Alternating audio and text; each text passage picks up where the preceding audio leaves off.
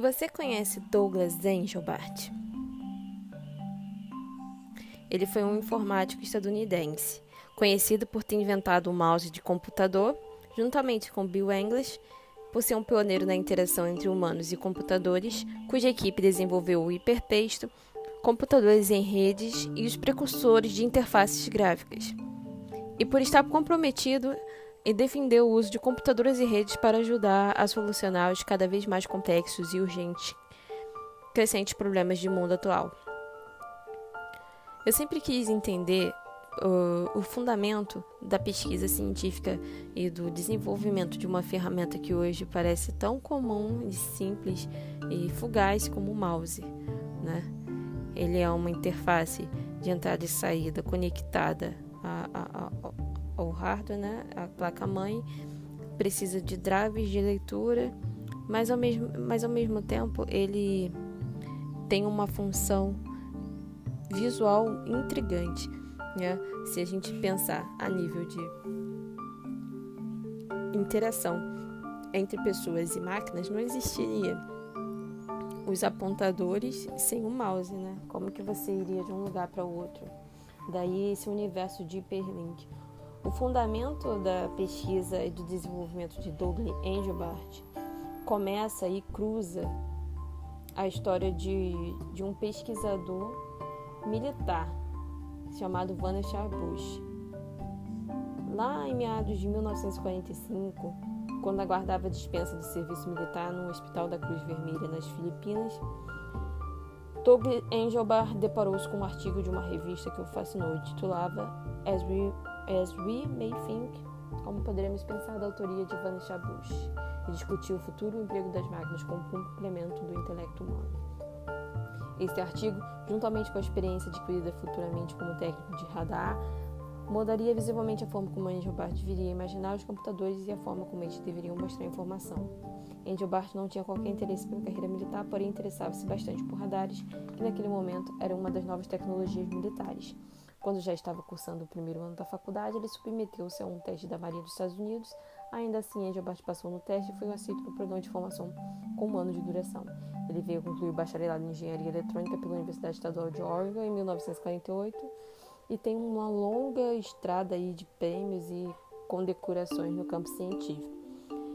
Esse lado biográfico é da Wikipedia, se você tiver interesse eu deixo linkado e espero que vocês aproveitem o conteúdo. Eu sou Marília Silva você está em Malha Arte Entretenimento Integrativo Digital.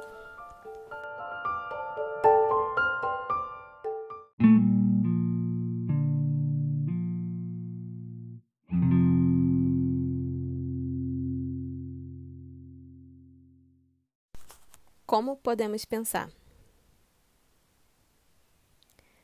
Através da produção da pós-graduação em Ciência da Informação e Documentação em ECA USP, primeiro semestre de 2004, consta uma tradução livre de Fábio Mascarenas e Silva do texto original As We May Think, de Vanessa Bush, publicado em Atlantic Month, volume 176, 1, páginas 101 a 108, de 1945. Como diretor do Office of Science, Research and Development, o Dr. Vanessa Bush coordenou as atividades de cerca de 6 mil cientistas americanos conduzindo a aplicação da ciência na guerra. E, embora o combate tenha terminado, ele mantém neste importante artigo um incentivo aos, aos cientistas. Ele espera que os cientistas devam se voltar para a difícil tarefa de tornar acessível nosso emaranhado estoque de conhecimento. Durante anos, as invenções ampliaram o poder físico do homem melhor do que os poderes de sua mente. Martelos, que multiplicam os punhos, microscópios, que aguçam os olhos e mecanismos de destruição e detecção são consequências, não, mas não os fins da ciência moderna. Agora, diz o Dr. Bush, os instrumentos estão em nossas mãos, os quais, se corretamente desenvolvidos, tornarão acessíveis o conhecimento herdado de eras. O aperfeiçoamento destes instrumentos pacíficos deve ser o primeiro objetivo de nossos cientistas enquanto emerge de seu trabalho bélico. Como o famoso discurso de American Scholar proferido por Emerson em 1837, este artigo do Dr. Bush clama para uma nova relação entre o pensamento humano e a totalidade do nosso conhecimento. Esta não foi uma guerra de cientistas, foi uma guerra em que todos tiveram uma participação.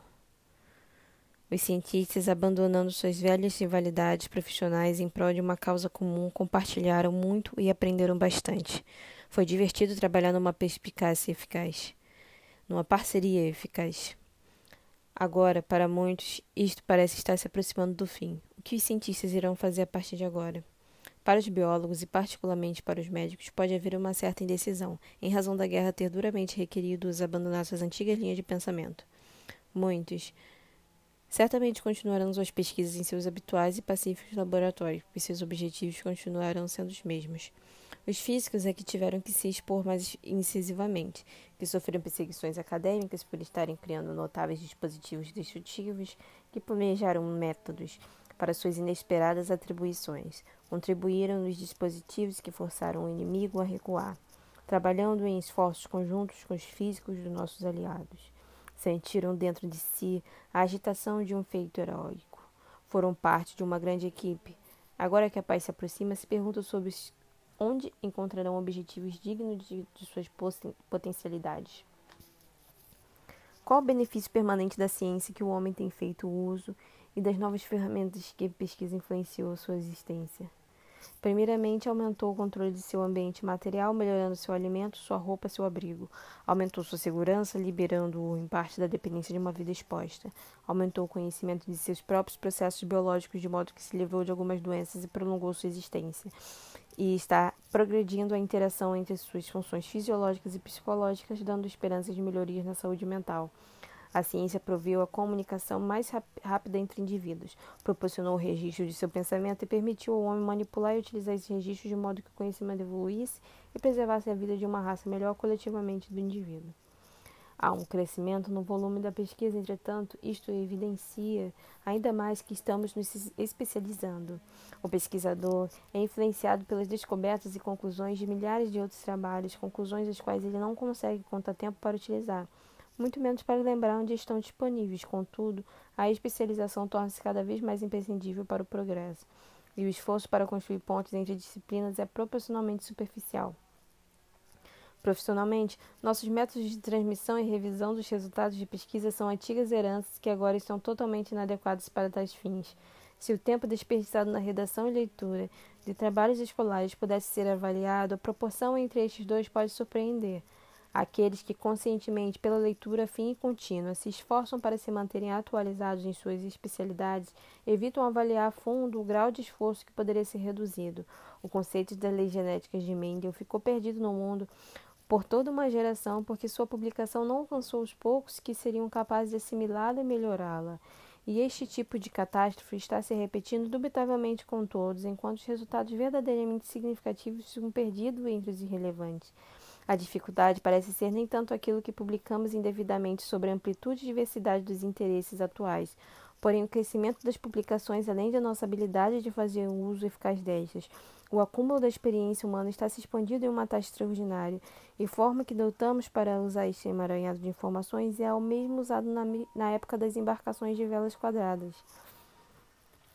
Mas há sinais de uma nova e poderosa mudança de respeito as células fotoelétricas capazes de enxergar coisas a partir de uma percepção física, a fotografia avançada que pode gravar o que é visível ou não, válvulas capazes de controlar potentes mecanismos usando uma força menor do que a usada por um mosquito para bater suas asas, tubos de raios catódicos executando eventos que, se compararmos, um microsegundo e uma infinidade de tempo, combinações de relé que realizam sequências complexas de maneira mais segura e rápida do que qualquer operador humano. Estes são vários auxílios mecânicos que repercutirão na transformação dos registros científicos. Dois séculos atrás, Leibniz inventou uma máquina de calcular que incorporava a maioria das características dos atuais dispositivos como teclados, mas não tinha como utilizá-la. A conjuntura econômica era desfavorável, pois o trabalho requerido para construí-lo, numa época anterior à produção em massa, extrapolava o retorno à sua utilidade, já que tudo o que ele faria poderia ser suficientemente feito usando somente o lápis e o papel. Além disso, estaria sujeito a frequentes avarias, de tal maneira que não seria possível depender dela. Nesse período e muito depois, complexidade e insegurança seriam sinônimos.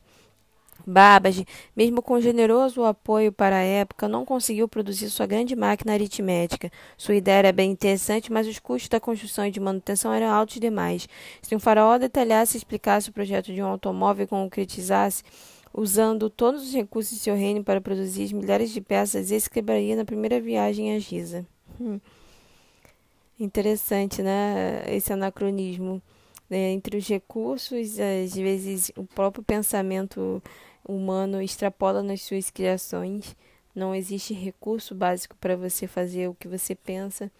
E mas é, se por acaso um faraó detalhasse e explicasse o projeto de um automóvel e o concretizasse usando todos os recursos do seu reino para produzir as milhares de peças, esse quebraria na primeira viagem a Ziza. Não adianta só fazer o, o, a ferramenta. Você precisa conhecer o mecanismo de funcionamento, o que ele pode ou não suportar, os limites, as fronteiras aí da arquitetura do, do, do objeto. As máquinas com componentes permutáveis podem agora ser construídas com um esforço bem menor. E apesar de toda a complexidade, elas funcionam de forma confiável. Veja uma máquina de escrever simples, ou a câmera cinematográfica, ou o automóvel. As conexões elétricas deixaram de falhar quando foram entendidas a fundo. É o caso da central telefônica automática, com milhares de conexões e ainda assim funcionam com segurança. Um fio de metal dentro de um frágil recipiente de vidro, aquecido e incandescente, ou seja, as válvulas de um rádio, são distribuídas em milhões de quantidades e, quando conectadas em soquetes, como trabalham, suas delicadas partes, o posicionamento e alinhamento precisos envolvidos na sua fabricação ocupariam o tempo de um artesão por meses, e hoje se fabrica por 30 centavos cada. O mundo chegou na era dos dispositivos complexos, baratos, de grande confiabilidade, e algo está por vir através disso. 2. Se um documento é importante para a ciência, deve ser preservado, armazenado e principalmente consultado. Hoje registramos convencionalmente pela escrita e pela fotografia. Em seguida imprimimos, mas também gravamos em película, em discos de cera e em meios magnéticos. Ainda que os novos métodos de gravação não tenham sido lançados, esses atuais estão certamente em fase de transformação e avanço. Certamente, o progresso da fotografia não está cessando. Lentes e materiais mais estáveis, câmeras mais automáticas, minuciosos sistemas que permitirão o avanço de uma mini câmera são todos iminentes. Deixe-nos projetar esta tendência para um lógico e talvez inevitável resultado. A câmera do futuro terá na sua parte frontal uma saliência um pouco maior do que uma nós. Tirará fotografia com 3 milímetros quadrados para ser projetado ou ampliado posteriormente. Depois de tudo, necessitará somente um décimo do tamanho atual. A lente é de, é de foco universal para qualquer distância adaptada ao olho nu, simplesmente porque seu comprimento focal é curto. Há uma fotocétula interna no nós tal qual existe atualmente em qualquer câmera que se ajuste automa automaticamente à exposição para uma larga escala de iluminação. Haverá uma película no nós para 100 exposições e a mola para operar seu obturador e deslocar sua película será acionada simultaneamente quando a película for introduzida. Isso produzirá resultados em todas as cores. Ela poderá ser estereoscópica e registrar as imagens com duas lentes de vidro separada, porque os impressionantes progressos na técnica estereoscópica estão em todos os lugares. O cabo que aciona o seu obturador pode chegar a quem maneja a câmera através de uma luva que estará ao alcance fácil de seus dedos. Um aperto rápido e o retrato é feito. A lente terá um quadrado de linhas finas desenhados no canto superior. Quando um objeto estiver alinhado, estará enquadrado para ser fotografado.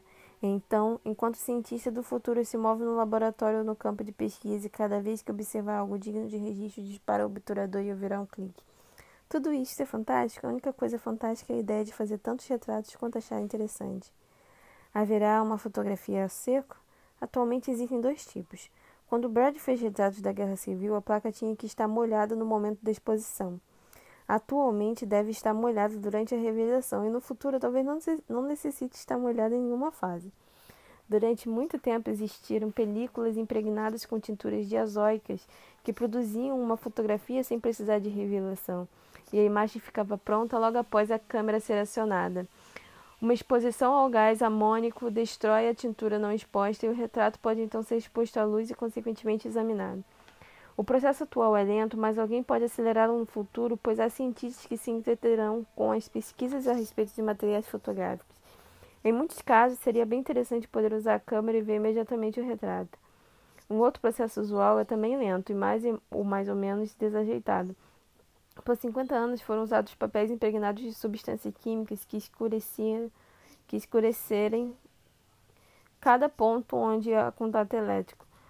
Tal mudança química se dá através de um composto do iodo existente no papel. Utilizava-se para criar os registros um ponteiro que se movia sobre a superfície do papel, traduzindo traços nele. Se o potencial elétrico do ponteiro variasse enquanto se movia, a linha ficaria mais clara ou escura de acordo com o potencial. Este esquema é utilizado na transmissão do facsímile. O ponteiro desenha sobre a superfície do papel um conjunto de linhas com pequenos espaços entre elas. Enquanto se move, seu potencial varia conforme a corrente é recebida de uma estação distante por meio de fios, e essas variações reproduzem através de uma, foto, uma célula fotoelétrica o retrato original. Em cada instante, a tonalidade da linha que está sendo desenhada é igualmente feita a partir da tonalidade do original que está sendo lido pela célula fotoelétrica. Assim, quando a fotografia original for totalmente explorada, uma cópia estará pronta para quem estiver recebendo-a. Usando as células fotoelétricas similares às, às formas que é feita uma fotografia, uma cena qualquer poderia também ser representada linha a linha. Este instrumento seria uma câmera com a característica adicional de tirar fotos a uma grande distância. O processo seria lento e o retrato pode em detalhes, podre em detalhes, pobre em detalhes. Entretanto, significa um, um outro processo de fotografia seca em que o retrato estaria pronto instantaneamente. Mas alguém muito ousado poderia predizer que tal processo continuará sempre sendo desajeitado, lento e pobre em detalhe. O equipamento de televisão transmite hoje 16 imagens por segundo numa qualidade razoável, enquanto somente duas diferenças essenciais do processo descrito acima. Primeiro, o registro é feito por um feixe móvel de elétrons e não por um ponteiro, em razão do feixe do elétron poder se mover rapidamente através do retrato. A outra diferença envolve meramente o uso de uma outra tela que acende momentaneamente quando é tocada pelos elétrons, diferentemente de um papel ou uma película quimicamente tratada onde o registro é permanente. Esta velocidade é necessária na televisão porque ela precisa transmitir imagens com movimento. Usando a película quimicamente tratada no lugar da tela incandescente, permitindo transmitir uma imagem estática, teríamos uma câmera rápida para uma fotografia a seco. A película tratada necessitaria ser mais rápida que os modelos atuais, mas provavelmente será. A maior objeção para esse esquema refere-se à, colo colocação da película dentro de uma câmara de vácuo, posto que os feixes de elétron comportam-se normalmente somente em um ambiente rarefeito. Esta dificuldade deve ser evitada para que o feixe de elétron seja posto em um lado de uma divisória, pressionando a película do outro lado, permitindo aos elétrons atravessarem perpendicularmente sua superfície impedindo que se espalhem pelos lados. Tais divisórias, mesmo que estranhas, poderiam certamente ser construídas e não significam um entrave para o desenvolvimento desta técnica. Da mesma forma que a fotografia seca, a microfotografia tem ainda uma grande distância a percorrer. O esquema básico de reduzir o tamanho do registro para examiná-lo através de projeção tem grande chance de ser ignorado. A combinação da projeção ótica e da redução fotográfica está produzindo já alguns resultados em microfilme para finalidades educativas, e suas potencialidades são altamente sugestivas. Hoje, com o microfilme, as reduções são feitas num fator linear de 20 sem que a qualidade de projeção seja prejudicada. Os limites variam conforme a granularidade da película, a excelência do sistema óptico e a eficiência das fontes de luz utilizadas. E todos esses fatores estão melhorando rapidamente. Suponhamos uma relação linear de 100 para o futuro. Considere a película da mesma espessura que um papel, embora uma película mais fina seja certamente viável. Mesmo nessas circunstâncias, haveria um fator total de 10 mil entre o volume de registro ordinário em forma de livros e sua réplica do microfilme. Toda a enciclopédia britânica poderia ser reduzida ao volume de uma caixa de fósforos. Uma biblioteca de um milhão de volumes poderia caber no canto da nossa mesa. Se desde a invenção dos tipos móveis a raça humana produziu um acervo total em forma de revistas, correspondência, livros, folhetos, publicidades e jornais, equivalente a um bilhão de livros, tudo isso comprimido poderia ser carregado em uma caminhonete. A mera compreensão, naturalmente, não é o bastante. Necessitamos não somente registrar e armazenar, mas também consultá-lo. Sobre isto voltarei a comentar adiante. Inclusive, a maior biblioteca moderna não é consultada de maneira geral, pois somente alguns exploram pequenas porções dela. A compreensão é importante, principalmente em relação aos custos. O material para o microfilme da Enciclopédia Britânica custaria um níquel e poderia ser enviado para qualquer lugar por um centavo. Quanto custaria imprimir um milhão de cópias? Para imprimir uma folha de jornal em grande escala, custa uma pequena fração de um centavo. O material inteiro da enciclopédia no formulário reduzido do microfilme caberia em uma folha de 8 meios por 11 polegadas, e através dos métodos fotográficos do futuro, a reprodução em grandes quantidades provavelmente custaria algo em torno de um centavo a unidade, com exceção dos custos materiais, e a confecção da cópia original. Isso introduz o assunto seguinte. 3. Para registrar, usamos o método de exercer pressão com lápis ou apertar as teclas de uma máquina de escrever.